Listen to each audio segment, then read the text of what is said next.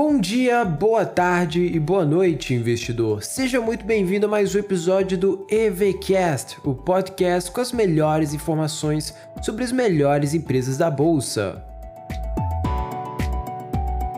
E a empresa de hoje é a Shoes, empresa do setor de bens industriais que trabalha com máquinas e equipamentos.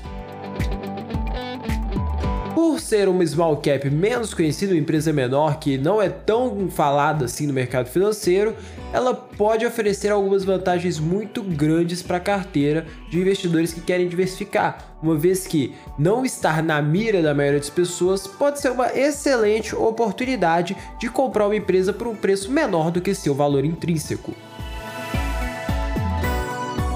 E a missão da Shoes é oferecer soluções completas em ar comprimido, produtos e serviços que facilitam as atividades profissionais e o dia a dia das pessoas.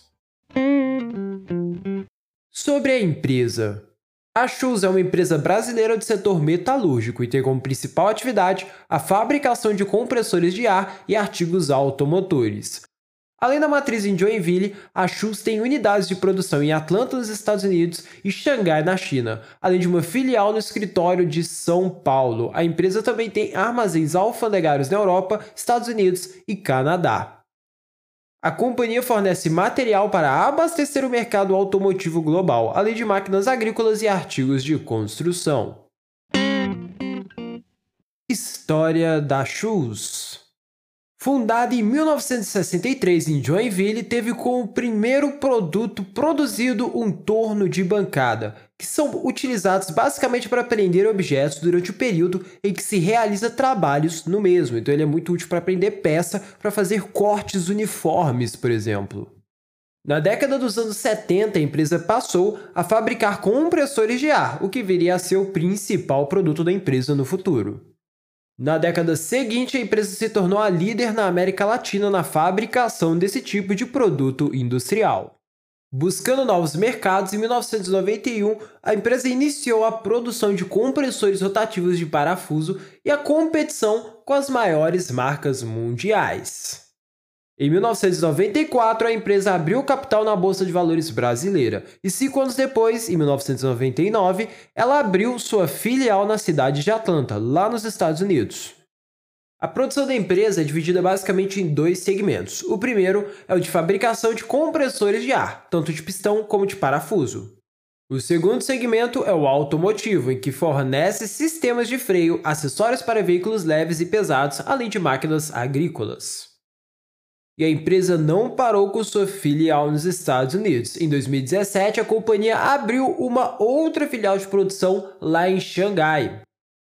Além disso, ela tem uma filial escritório em São Paulo e também tem armazéns alfandegários nos Estados Unidos, Canadá e Europa.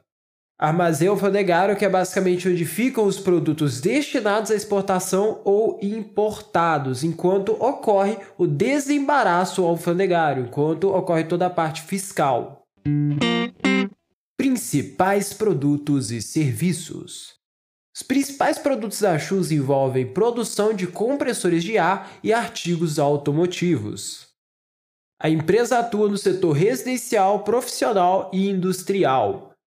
Então, além dos produtos de maior porte, a empresa também trabalha com coisas como um desengripante ou um aspirador de água e pó.